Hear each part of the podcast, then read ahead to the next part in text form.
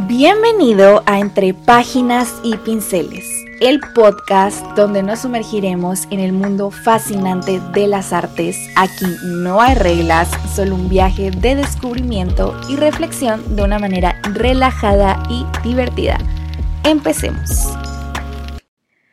Hello, feliz jueves. Estoy muy feliz de estar un día más aquí platicando sobre arte contigo y esta semana ha sido muy activa de volver a las actividades y también de despejar la mente un poco. El fin de semana pasado fui con mi novio a San Diego y tuvimos la oportunidad de visitar museos. Entonces, no sabes las ganas que tenía de visitar un museo de arte. Ya tenía como desde, mm, no recuerdo la fecha exactamente, pero fue cuando cuando estuvimos en Ciudad de México y visitamos la exposición de Remedios Varo en el Museo de Arte Moderno. Entonces, esta escapada sirvió para poder conectar directamente con el arte otra vez. Fuimos al Museo Timken, que está en Balboa Park, y este guarda una colección que está compuesta por maestros europeos y un poco de arte estadounidense también. Es pequeño, pero tiene obras de Rubens, Rembrandt, Fragonard, por mencionar algunos nombres pesados, ¿no? Y mientras estábamos viendo las obras en las salas, mi novio me hizo una pregunta que vamos a responder en este episodio el día de hoy. Así que gracias por el tema de la semana. Y la pregunta es, ¿de dónde sacan los museos las obras de arte? Me parece una pregunta muy interesante porque rara vez nos preguntamos de dónde vienen las obras que vemos en las salas y muchas de ellas tienen centenas de años, o sea, te imaginas todo el recorrido que tuvieron que atravesar para que las puedas ver fácilmente. Obviamente no es una tarea fácil, la mayoría de las páginas web de los museos cuentan con su catálogo permanente en donde puedes ver la información de algunas, sino es que todas las obras que tienen y entre esa información técnica, como pues cómo la hicieron, en qué soporte, en qué año, quién, un poco de contexto sobre lo que está pasando en la obra, también viene el historial, por así decirlo, de pues de la obra en sí, en donde puedes ver todos los lugares en donde ha estado desde su creación, a quién perteneció a lo largo de los años, ¿no? Este museo que visitamos, el Timken, por ejemplo, guarda la colección de dos familias, los Timken que provenían de Ohio y las hermanas Putnam que compraban obras europeas y que posteriormente las donaron a la Sociedad de Bellas Artes. Entonces, este, como un museo norteamericano, por ejemplo, obtuvo su colección a través de la donación de dos familias coleccionistas pero los museos también adquieren, pues por subastas, comprando en galerías de arte, haciendo intercambios con otros museos y pues ese tipo de métodos, ¿no? El Louvre es uno de los museos más grandes y famosos del mundo. Está en la ciudad de París, en Francia, y el edificio donde se encuentra antes era un palacio real. El rey Carlos V acumuló sus colecciones de arte aquí y en general los monarcas eran muy entusiastas de la adquisición de obras de arte como hemos visto en anteriores episodios. Por ejemplo, Francisco I fue un gran mecenas.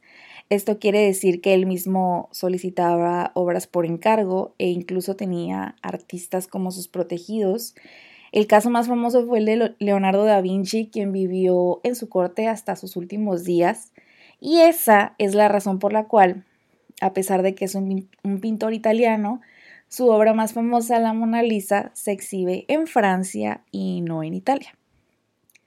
Catalina de Medici también, pues como su mismo apellido nos indica, fue una importante, pues también una importante persona para la creación de, este museo.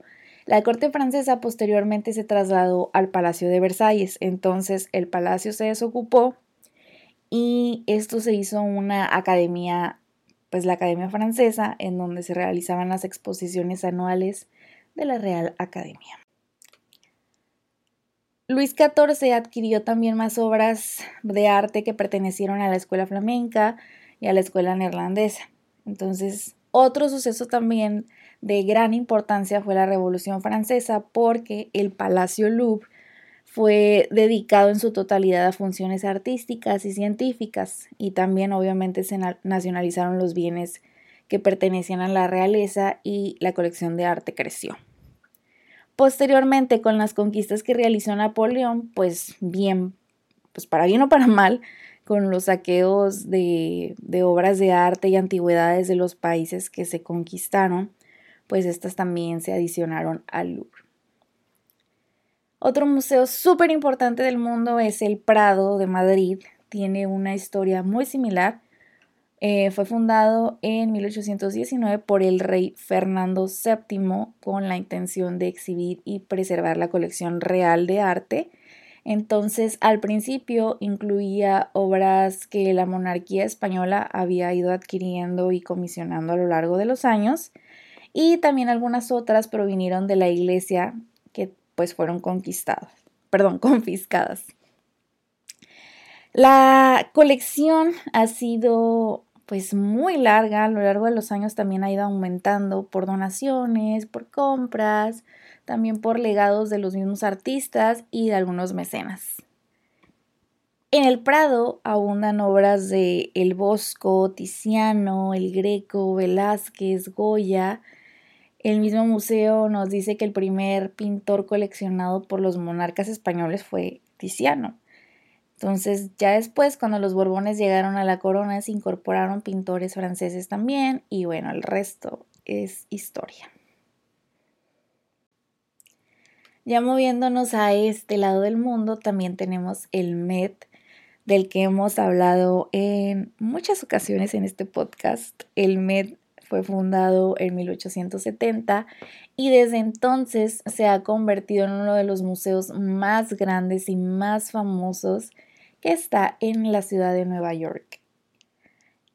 Este museo adquirió sus colecciones a través de donaciones de familias y de coleccionistas privados, compras en casas de subasta, en galerías de coleccionistas privados, legados y excavaciones arqueológicas. Y bueno, como no todo es color de rosa, hace unos meses también salieron varias notas de un escandalito de este museo porque al parecer se publicó un artículo en el diario La Nación en Argentina en donde se reveló que una investigación arrojó que de 1009 piezas, menos de la mitad, tienen registros de que salieron de su país de origen y que anteriormente pertenecían pues a personas acusadas o condenadas por delitos contra las antigüedades o las galerías. Y 309 de ellas siguen en exhibición. Se dice también que más de 250 de estas piezas provenientes de Nepal y Kashmira solamente tienen tres registros de origen que explican cómo salieron del lugar y que al parecer el MED ya ha recibido varias denuncias por apropiación de objetos y en algunos casos ha tenido que devolver estos artículos a sus lugares de origen. Entonces, ante esto, pues el museo manifestó que estará trabajando constantemente en verificar la legal procedencia de sus artículos. La UNESCO, que es parte de la ONU, eh, se encarga de la cultura y la educación y se ha encargado también a lo largo de los años de preservar el patrimonio cultural. Lamentablemente, la venta de antigüedades robadas es un problema de escala mundial, entonces están haciendo también una labor para pues educar a la gente y tomar conciencia sobre estos actos y disminuirlos en medida de lo posible. Otra de las grandes controversias dentro del mismo tema ha sido a lo largo de los años el penacho de Moctezuma. Una de las versiones cuenta que cuando Cortés regresó a Europa se lo regaló a Fernando II de Habsburgo, pero no se ha confirmado esa versión. Al final de cuentas, esta pieza se encontró en 1878 dentro de la colección de Fernando y se decidió restaurarla. Actualmente en el Museo de Etnología de Viena pues es donde se exhibe. Ya en 1991 y en 2011 el Estado mexicano solicitó a Austria traer de regreso pues a nuestro país el penacho, pero pues se concluyó con varios estudios de, de profesionales que es muy frágil y que no se puede trasladar porque básicamente pues no iba a soportar literalmente pues el trayecto. El actual presidente también solicitó la pieza y andaba diciendo que Austria había sido muy muy y muy prepotente al respecto y que pues obviamente no tuvo una respuesta favorable, ¿no? Otra de las piezas que ha despertado sentimientos similares ha sido nada más y nada menos que la Mona Lisa. Resulta que en 1911 este cuadro desapareció del Museo del Louvre y se dice que fue el robo del siglo.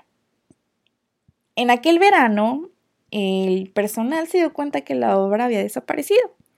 Al principio, pues no se le dio mucha importancia porque normalmente estas obras se movían para ser fotografiadas a otras salas y, y no pasaba nada, ¿no? Pero el pánico no tardó en propagarse y al día siguiente ya era la nota en todos los periódicos. Se llegó a culpar incluso a Picasso por este suceso, pero, ay no, pero los meses pasaban y pasaban y no la encontraban. Entonces la gente acudía al museo solamente por el morbo también de ver ahí el espacio vacío sin la obra. Trajo mucho público al Louvre, no por las razones precisamente correctas. Y pasaron dos años y la Mona Lisa ya no figuraba ni siquiera ya en el catálogo del Louvre, ni en el mapa, al parecer. Pero algo pasó de repente el director de la Galería de los Uffizi de Florencia y un marchante de arte fueron citados en un hotel de la ciudad de Florencia y esta persona afirmaba tener el cuadro en sus manos y tras estudiarlo se dictaminó su autenticidad y obviamente pues atraparon a este ladrón. Este resultó ser una persona llamada Vicenzo Perugia, trabajaba en el Louvre y afirmó haberlo robado para devolver esta obra a su país de origen. Pues él creía que esta obra era parte de las que Napoleón se había llevado a Francia. ¿Cómo ves? Muy patriótico este hombre. Pero bueno, al final le dieron siete meses de cárcel. La verdad es que a la larga este robo favoreció a Louvre porque pues hizo sumamente popular el cuadro de la Mona Lisa, se volvió todo un icono de arte y de la cultura pop que continúa hasta nuestros días. O sea, no hay persona en este mundo que no sepa quién es la Mona Lisa. Entonces, pues definitivamente fue un trago muy amargo en ese momento porque pues fueron dos años de no saber en dónde estaba el cuadro, pero a la larga pues ha sido la monedita de oro de Louvre porque mucha gente viaja solamente para ver esa obra. Entonces, pues esas fueron las consecuencias. Y, y bueno, pues en resumen, volviendo a la pregunta de de dónde sacan las obras los museos, pues ya vimos que por generaciones, en el caso de los países que tuvieron monarquía, eh, pues de las mismas obras que se comisionaban entre los monarcas, la nobleza y así, pues esas obras se fueron acumulando hasta crear una gran colección que posteriormente se convirtió en museo, también por donaciones de terceras personas, donaciones de coleccionistas, por obras que fueron compradas ya sea en subastas o en galerías. Y pues entonces la próxima vez que vayas a un museo, recuerda este episodio y que la obra que estás viendo probablemente tuvo un gran recorrido antes de estar frente a ti. Y, y, bueno, mi novio también me preguntó que cuánto cuestan las obras que están expuestas, pero esa es una pregunta materia para otro episodio, porque pues hay un montón de factores. Esto fue todo por el capítulo hoy. Muchas gracias por acompañarme un día más y espero que hayas disfrutado el capítulo de hoy. Nos vemos en uno próximo. Y con esto llegamos al final de otro episodio de Entre Páginas y Pinceles. Espero que hayas disfrutado tanto como yo este viaje. Te agradezco de todo corazón que me hayas acompañado y espero que sigas disfrutando de los próximos episodios. Te invito a seguirme en mi Instagram, Musefelin, para estar al tanto de nuevas cosas de arte. Hasta la próxima.